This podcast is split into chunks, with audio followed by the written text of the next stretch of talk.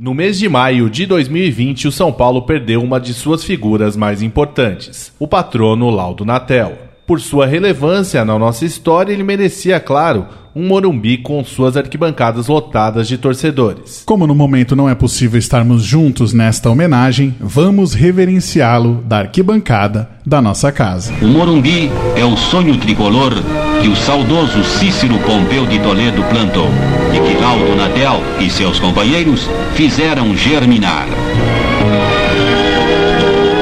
São Paulo Futebol Clube, que tinha de seu apenas 11 camisas e uma tradição de fé inquebrantável, hoje é isto. Um clube que honra o slogan de São Paulo, a cidade que mais cresce no mundo. É o maior patrimônio esportivo já construído pela iniciativa particular. O monumental estádio Cícero Pompeu de Toledo já é uma realidade. Este é o São Paulo Futebol Clube de hoje, que não para de crescer sua fé fez brotar do solo do Morumbi um sonho que parecia impossível. 90 anos em três cores. A história do São Paulo contada em podcast. Episódio especial. Fazer o possível primeiro e o impossível depois.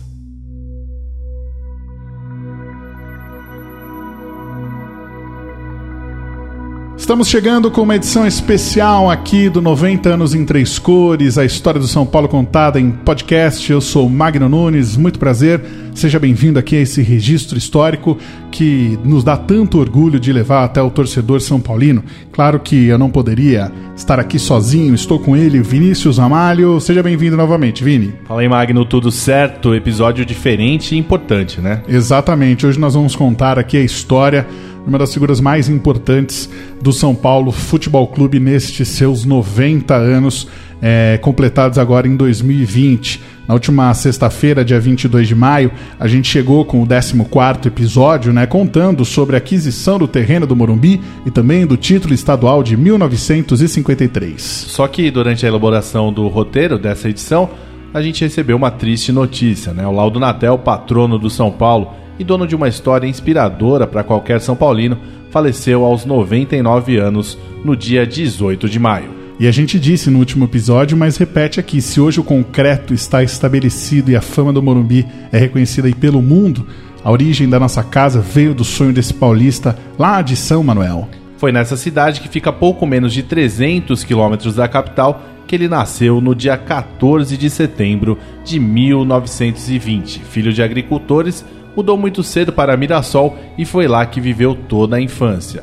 Então a gente vai começar com os registros do próprio Laudo Natel contando sobre os tempos de criança no interior. Infância de menino pobre, né?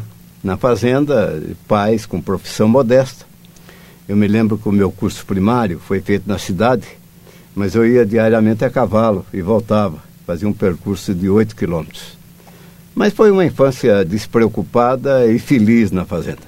Ele também morou em Araraquara, Presidente Alves, Lins e Marília antes de chegar a São Paulo, lá no final de 1945. Aliás, foi passando por todas essas cidades que se estabeleceu como bancário, profissão que fez ele chegar até a capital com a mudança do Banco Bradesco onde trabalhava de Marília para São Paulo. Vamos ouvir então, desta vez o Sr. Laudo Natel, falando um pouco sobre a profissão de bancário e como ela entrou em sua vida. Eu tinha uma pretensão de estudar direito nessa altura. E cheguei vim a São Paulo para fazer o exame vestibular. Antigamente tinha outro nome, mas era um exame de ingresso na Faculdade de Direito. Ocorre que nesse período que eu me preparava para os exames, faleceu meu pai. E eu fiquei praticamente sem recursos. Então, ingressei no Banco Noroeste, mas o Banco Noroeste me mandou para Pirajuí. E com o tempo eu ganhei gosto pela minha profissão e acabei esquecendo do curso de direito que eu almejei no início. E ainda bem que ele veio para São Paulo, né? Mas vamos aproveitar esse começo cheio de passagens do senhor Laudo Natel para ouvir ele mesmo falando de como começa a sua relação com o tricolor mais querido. Bom, eu sou mais velho do que o São Paulo, porque eu sou de 20 e o São Paulo já é dos anos 30. De modo que eu sou São Paulino desde que existe o São Paulo. Sempre acompanhei com muito interesse a vida do, do São Paulo. na primeira fase, depois na segunda fase do São Paulo. Tanto que, quando eu me mudei para a capital, uma das primeiras coisas que eu fiz foi ingressar no quadro social do São Paulo. Eu sou associado do São Paulo desde o ano em que eu me mudei para São Paulo. Acompanhava com muito interesse os jogos, as atividades diretivas do São Paulo. Mas, curiosamente, eu fui ser dirigente do São Paulo não apenas por ser São Paulino, porque era uma fase muito difícil da vida do São Paulo. São Paulo estava muito endividado e o São Paulo estava prestes a desaparecer porque não tinha condições. Sócio do tricolor desde que na cidade chegou, Laudo Natel foi apresentado à diretoria do São Paulo, especialmente ao presidente Cícero Pompeu de Toledo, por Luiz Campos Aranha, justamente como peça central de um projeto que revolucionaria o clube. Essa tríade reunida foi fundamental para a construção dos alicerces nos quais hoje se sustenta o tricolor do Morumbi tornou-se diretor de finanças, à época tesoureiro, em 1952. Iniciou a divulgação anual do balanço financeiro do clube, algo inédito à época, e vendeu o Canindé para abatimento de dívidas e capitalização. Segundo o próprio Natel, muita gente acha que a venda do Canindé foi o começo do Morumbi, só que isso aconteceu para sanar dívidas do São Paulo. Sem essas dívidas, era possível então começar a pensar na nossa casa, ficava muito mais fácil transformar o sonho em realidade. Mas por que ter um estádio se a década de 40 foi tão gloriosa com inúmeros títulos no próprio Pacaembu, Vinícius Amalho? É, então, vamos deixar o próprio Natel falar sobre isso e já começar a nos emocionar. Eu me lembro que na ocasião, entrevistado, eu disse que, olha, a ideia pode ser boa, pode ser economicamente defensável, mas eu receio que o sonho do São Paulino não caiba no estádio do Pacaembu. Iniciou então a maior empreitada de um clube brasileiro da história, a construção do maior estádio particular do mundo até então. Construído graças à dedicação de seus idealizadores, o Morumbi é até hoje um dos motivos de maior orgulho dos São Paulinos. Mas foi difícil seguir sonhando com tanta desconfiança é o próprio Laudo Natel que conta como foi a aquisição do terreno em uma área até então tão afastada, o que fazia muitos acharem que jamais seria possível concluir um estádio por ali. Quem vê hoje o fantástico Morumbi, que é uma cidade à parte hoje, o primeiro tijolo do bairro do Morumbi foi o São Paulo Futebol Clube. Primeiro tijolo era um matagal. Eu me lembro que havia aqui até um jornal esportivo na ocasião, que, para fazer uma gozação com o São Paulo, publicou a fotografia de um matagal dizendo Estádio do São Paulo em 1980. Tá vendo? Pouca gente acreditava. Não havia água, não havia luz, não havia esgoto, não havia condução, não havia nada. São Paulo tem uma área lá de 154.200 metros, se não me engano, dos quais 99 mil é, é propriamente o campo de futebol, onde seria no loteamento uma praça pública. E com a anuência da prefeitura, São Paulo construiu o estádio onde seria a praça. E o, o, restante do terreno, metade foi doação da empresa que vendeu, da Aricanduva. E metade foi compra do São Paulo Futebol Clube. Naquele tempo era barato, barato em termos de hoje. Eu me lembro que o terreno no Morumbi custava 400 mil reais, 12 anos de prazo sem juro. terreno comprado, era hora de começar a trabalhar para construir o estádio. Laudo Natel usou o nome conhecido no mercado financeiro para dar garantias e contratar empresas que pudessem executar a obra. Isso lhe tirou algumas noites de sono, mas era motivo de orgulho, pois aproveitou esse momento para colocar o clube em ordem. E olha só que legal, Magno, ele fez de tudo, viu? Até garoto propaganda teve que se tornar para conseguir insumos. Vamos ouvir o próprio contando como isso aconteceu. Só para parafusar os bancos do estádio, não havia dinheiro. Então eu me lembro que uma empresa aí é, resolveu praticamente doar os parafusos para São Paulo. Mas eu, presidente do São Paulo, eu tive que participar de umas propagandas aí, né? Sobre as excelências do parafuso. então eu fui no rádio, fui no jornal. assim como para asfaltar uma rua do Morumbi, na ocasião, é, havia uma propaganda que dizia por que moramos no Jardim Leonor? Eu nem morava, mas eu aparecia lá também, por que moramos no Jardim Leonor? propaganda em troca do asfaltamento de uma rua. Viu? Mas no fim, isso que é o que é duro de passar é doce de lembrar, né? É, são histórias que acontecem e que ficam marcadas na vida da gente. Natel costumava dizer que tinha fabulosos companheiros que assumiram a responsabilidade, às vezes, pelo fracasso do futebol. porque não era possível seguir contratando jogadores e conduzir a obra do estádio ao mesmo tempo. Era uma coisa ou outra. Os orçamentos não eram misturados. O clube podia até estar em dificuldade financeira, mas no dinheiro do estádio ninguém mexia. Daí a razão que o estádio pôde ser levado à frente e pôde ser inaugurado com esse milagre sem dívida. Mas voltando à construção, como levantar dinheiro para isso? Vamos deixar o próprio Laudo Natel em entrevista para a Jovem Pan contar como isso aconteceu. Eu tinha um padre que era muito meu amigo e me convidou para a inauguração de uma igreja, que eles chamam de sagração de uma igreja. E eu fui.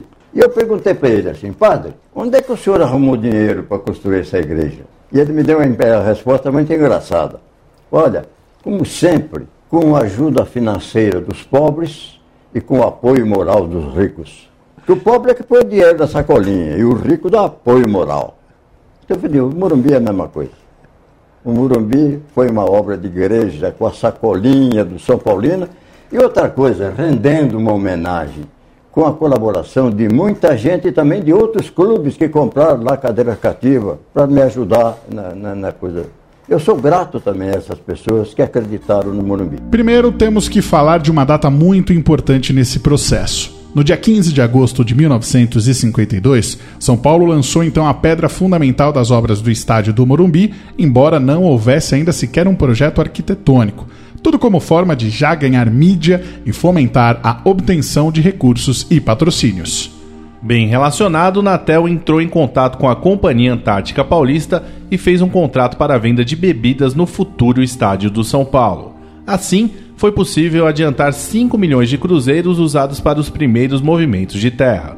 Com esses movimentos, o pessoal começou a acreditar mesmo que ali sairia um estádio e outras campanhas foram possíveis. Junto com Cícero Pompeu de Toledo, Laudo Natel traçou o plano financeiro para a construção do gigante. Originalmente, ele seria erguido com uma receita obtida pela venda de 3 mil futuras cadeiras cativas com títulos válidos por 20 anos. Isso definido, a diretoria São Paulina promoveu a concorrência pelo projeto arquitetônico. O conceito de Vila Nova Artigas brutalista foi escolhido frente às opções de Antonov Zonerkevic e de Junqueira Caldas. Ainda durante a construção, Laudo conta uma passagem emocionante de um encontro com Cícero Pompeu de Toledo. Eu me lembro que o Cícero Pompeu de Toledo, já doente, na cama, quando eu terminei o primeiro lance de arquibancada do Morumbi, eu levei uma fotografia para ele e fiz uma dedicatória. É, a concretização de um sonho que temos sonhado juntos. A construção foi orçada inicialmente em 100 milhões de cruzeiros. E as obras se iniciaram no dia 1 de julho de 1953, com a terraplanagem do local. Até então, as principais fontes de receita eram um empréstimo bancário e um contrato de direitos de exploração comercial do estádio, como a gente já falou anteriormente. Natel sempre se orgulhou em dizer que o Morumbi foi fruto de ideias, construído como obra de igreja, de pouco em pouco, com o valor ofertado pelos mais devotos. Surgiram então campanhas de doação de cimento, da venda de LPs e outras lembranças para arrecadar quaisquer valores.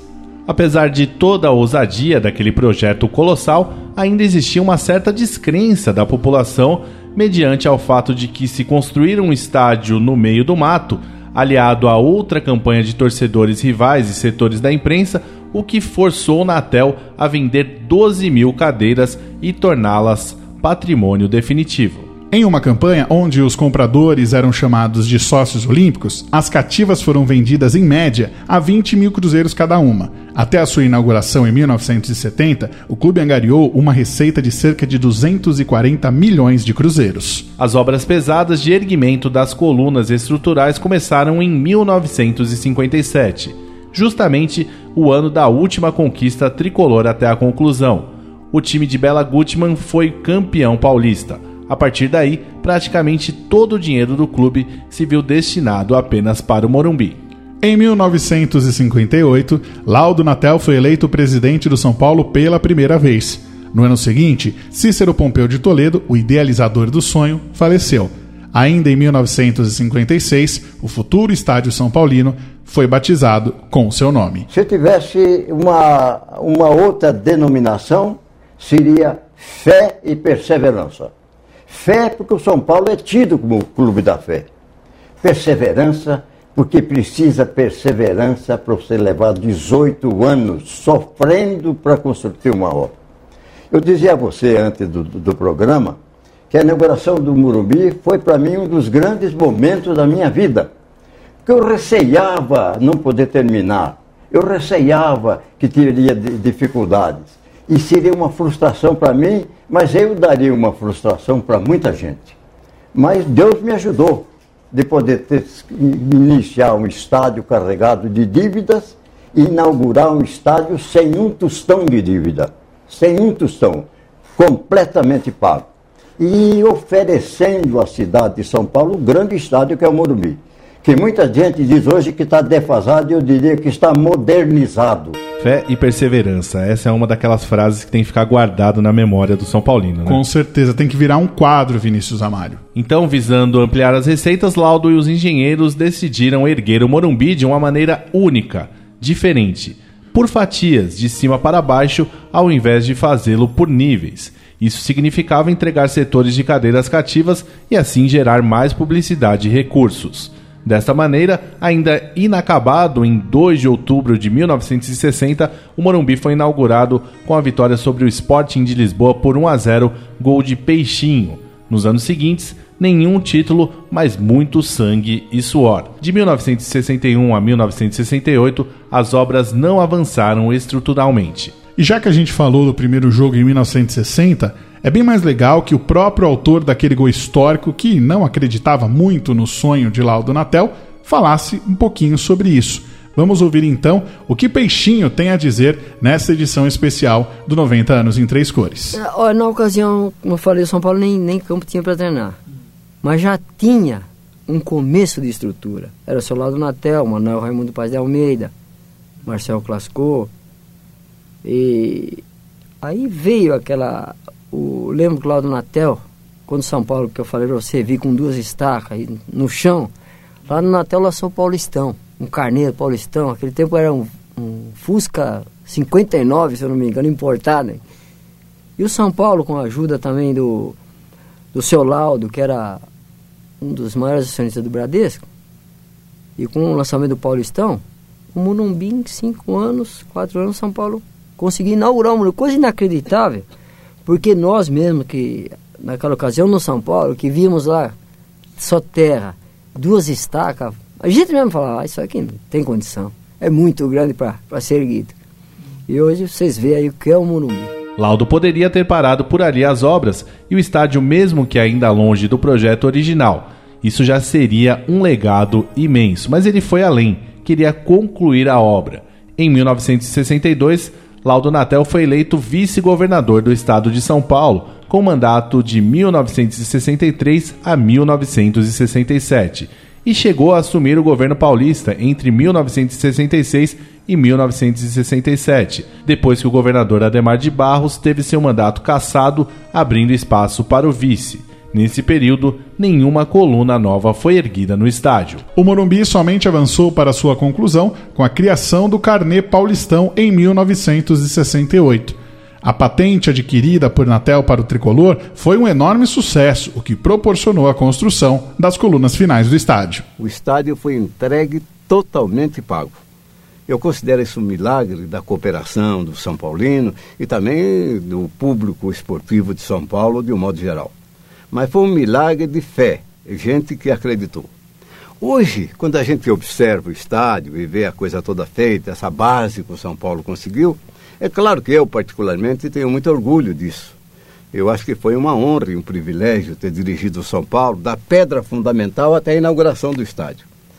Mas, por outro lado, você não avalia as noites de sono que eu perdi com as responsabilidades que eu era obrigado a assumir para que não se paralisasse aquele encontro. Assim, no dia 25 de janeiro de 1970, o São Paulo inaugurou o estádio do Morumbi finalizado, em uma partida contra o Porto que terminou empatada em 1 a 1. Vieira Nunes abriu o placar para a equipe portuguesa aos 32 minutos de jogo e Miruca empatou para o São Paulo aos 35 do primeiro tempo.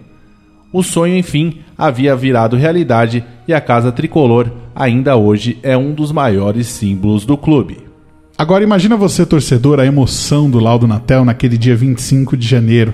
Claro que a gente tem ele mesmo aqui falando um pouquinho e conseguindo resumir em poucas palavras o êxtase daquele dia. Ah, esse dia foi um dia de glória. Inauguração do, do Morumbi, 110 mil pessoas. Hein? Foi um dia de glória. Entregar cadeira, cativo, o pessoal que havia colaborado desde o início. Não?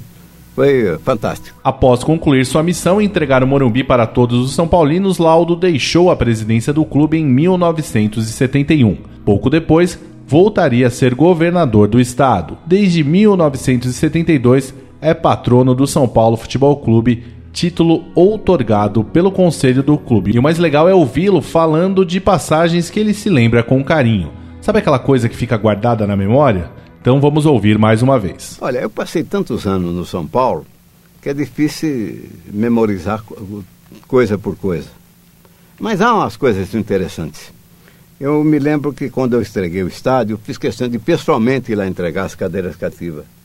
E apareceu um cidadão, já de idade, que eu mostrei o lugar dele, ele sentou e começou a chorar. Veja que coisa interessante. E, e também no, no, terreno do futebol, temos as alegrias. Uma ocasião, São Paulo andava muito ruim de, de, de, de, no campeonato, com resultados muito adversos, dificuldade de pagar folha. E eu consegui uma excursão. Nós fomos à Venezuela disputar um torneio que se chamava Pequena Copa do Mundo. Um, um time modesto. E nessa pequena Copa do Mundo acabamos enfrentando no final o fabuloso time do Real Madrid com Di Stefano, Puskas, Genton, era o time mais fabuloso da época. E ganhamos o jogo com o nosso timinho. Então, são pequenas coisas que vão marcando, ficam dentro da gente. Né? Posteriormente, o São Paulo começou a ganhar jogos e já virou rotina. Mas naquela ocasião, qualquer resultado desse era uma coisa fantástica. Viu? E assim teria mil histórias se pudesse relembrar, mas são tantos anos que eu fiquei lá, fiquei 20 anos no São Paulo. Muito bem, tivemos aqui várias intervenções do lado Natel, só que você deve ter sentido falta de um quadro que já é, claro, marca registrada aqui do podcast, que é o Por Dentro da História com o nosso historiador Michael Serra. Então vamos fazer o seguinte, vamos trazer ele para essa edição histórica e deixá-lo falar um pouquinho mais sobre o nosso patrono. Dentro da História, com Michael Serra. Oi, amigos. Hoje aqui eu vou falar sobre a trajetória do Sr. Laudo, uma das pessoas mais importantes da nossa história, do nosso clube. Particularmente, tive a chance de entrevistá-lo algumas vezes e só pude sentir uma imensa gratidão e perceber o quão gentil e carismático ele era. Laudo era sócio do São Paulo desde 1946.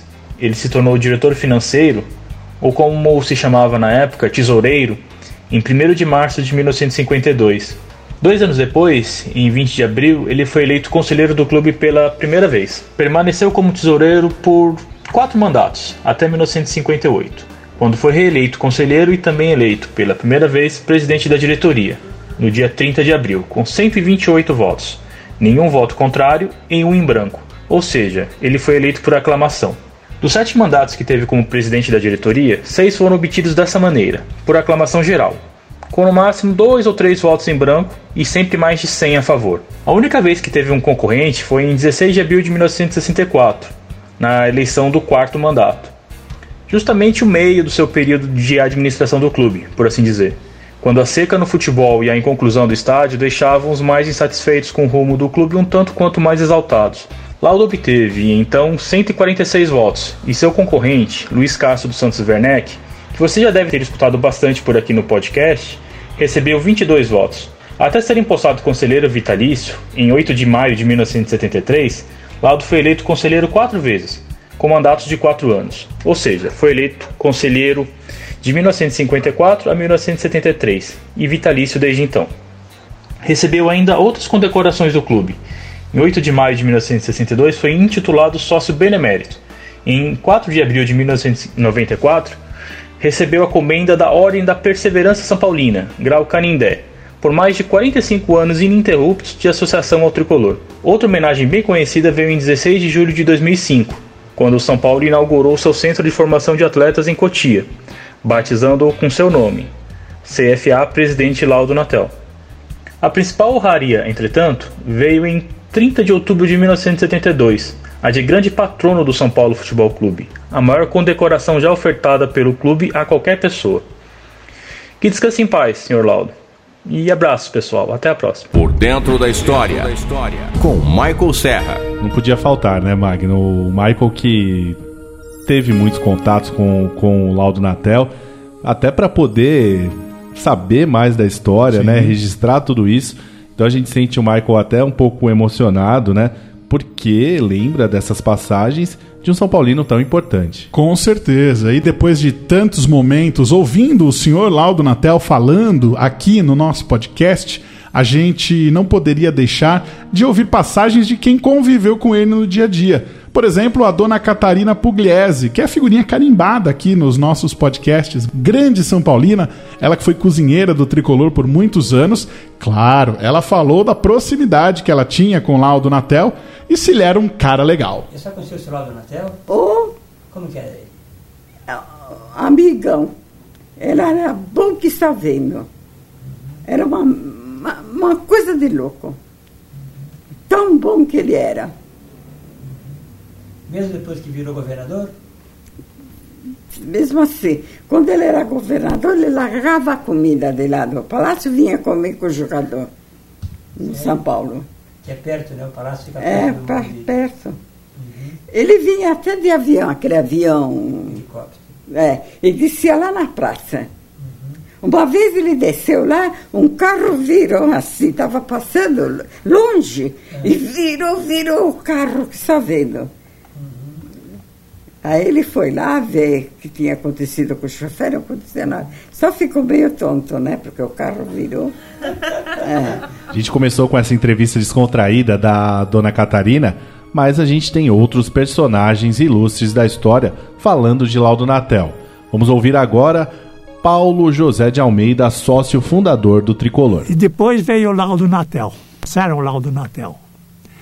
A cabeça de negócio da Unatel com atrás dele o banco, o Bradesco, ele começou a vender o São Paulo, ele vendia os lugares do estádio, Antártica.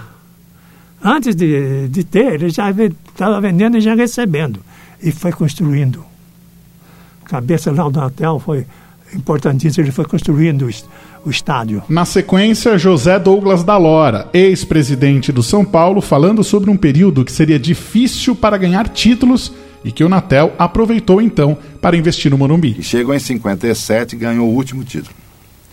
Depois ficou 13 anos sem ganhar um título, porque ainda era Pelé, só Pelé e Pelé e Pelé. E o Laudo Natel, que era o presidente, ele dizia assim: enquanto Pelé existir, eu vou construir o estádio. O Laudo Natel dedicou a própria vida para construir o estádio. A vida dele, eh, ele, ele dedicou-se profundamente, porque o estádio, o estádio deve ter dado ao Laudo anos terríveis, muitos cabelos brancos para poder concretizar aquela obra monstruosa. Interessante isso, né? De era uma época que tinha o Pelé, Claro que o São Paulo até fez o Santos de Pelé fugir de campo, isso a gente vai contar aqui no nosso podcast, mas era uma época difícil de se ganhar títulos. Então, vamos focar em fazer um grande estádio Exato. que isso vai trazer títulos pra gente lá na frente, né? Bem interessante essa passagem. Outro ex-presidente que falava da importância de Laudo Natel na nossa história é o saudoso Juvenal Juvencio. O São Paulo de glórias, de Val, Rui Noronha, que falávamos há pouco, torça para a torcida. Aí vão fazer-se o estádio Precisava fazer uma opção. E o Laudo Natel nisso foi um gênio. Porque o, a grande figura né, que congregou isso, etc., com seu carisma, com seu poder, e o seu poder, inclusive o seu poder político, ele trouxe um oxigênio especialíssimo na construção do estádio. O legado de Laudo Natel no São Paulo, certamente ele não é medido em títulos, já que ele não fez gols dentro de campo e até o período que foi presidente do São Paulo, ele viveu aí uma seca de conquistas. Mas a sua obra, no sentido mais literal da palavra, permitiu que o clube conquistasse nos anos e décadas seguintes muitos títulos. Sem o Morumbi completo, o São Paulo não seria o que é. E sem a perseverança de Laudo Natel, o Morumbi provavelmente não seria o que foi nos anos 70 e o que é hoje. Nessa edição a gente não tem o quadro nas ondas do rádio, né? Porque o Laudo Natel nunca marcou gol, mas com certeza é um dos grandes nomes da história do São Paulo Futebol Clube. Eu não tive a oportunidade de conversar com o seu Laudo Natel, tive a oportunidade de vê-lo algumas vezes no Morumbi, lá na parte social, mas a gente sempre que fica perto de um ídolo, a gente faz questão de falar: muito obrigado por tudo que você fez pelo São Paulo. Como eu não tive essa oportunidade de estar perto dele, acho que a gente faz esse registro no nosso podcast e é a nossa forma de agradecê-lo, né? Ah, com certeza absoluta. A gente deixa aqui a nossa, a nossa memória. A gente sempre vai exaltar São Paulinos importantes como o seu Laudo Natel. E claro, sem ele, nós não estaríamos nem aqui fazendo esse podcast falando sobre os 90 anos da nossa história. Então, com certeza, muito obrigado, senhor Laudo Natel. É até interessante, né, Magno, que a gente chegou na, na década de 1950, né, na nossa cronologia do podcast, e a última edição, como a gente disse, a gente estava preparando, falando exatamente da aquisição do terreno do Morumbi quando aconteceu do falecimento do seu lado. É aquilo, né? Se a gente tem aquelas quartas-feiras à noite para lotar o Morumbi, noites de Libertadores, para gritar ali até ficar sem voz, grandes decisões com o Morumbi lotado, muito disso se deve por esse sonho, né, do Laudo Natel, claro, de Cícero Pompeu de Toledo, que dá o nome ao estádio do Morumbi, mas porque tinha um cara do lado ali que falou: Não, vamos nessa aí, eu acredito nessa sua história aí, vamos nessa, vamos junto. Então, registro feito. Esse episódio que entrou na nossa agenda, num dia que não é usual, né? Normalmente a gente lança os episódios às sextas-feiras, é porque a ideia foi de um sétimo dia depois do seu falecimento como a gente falou no começo do episódio, né, Magno? Poderíamos fazer homenagens, Morumbi lotado, merecia tudo isso. Sim. Mas, já que não foi possível, a gente deixou o nosso registro aqui.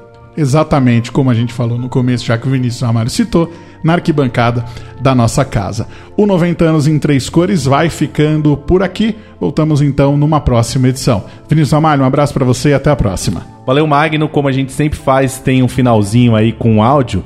E esse é para fechar nossa homenagem com algumas palavras de Laudo Natel que deveriam servir como um mantra entre os torcedores são paulinos. Que na minha casa é uma democracia. Cada um pode torcer para o time que quiser, desde que seja para o São Paulo. Você ouviu 90 anos em três cores. A história do São Paulo contada em podcast.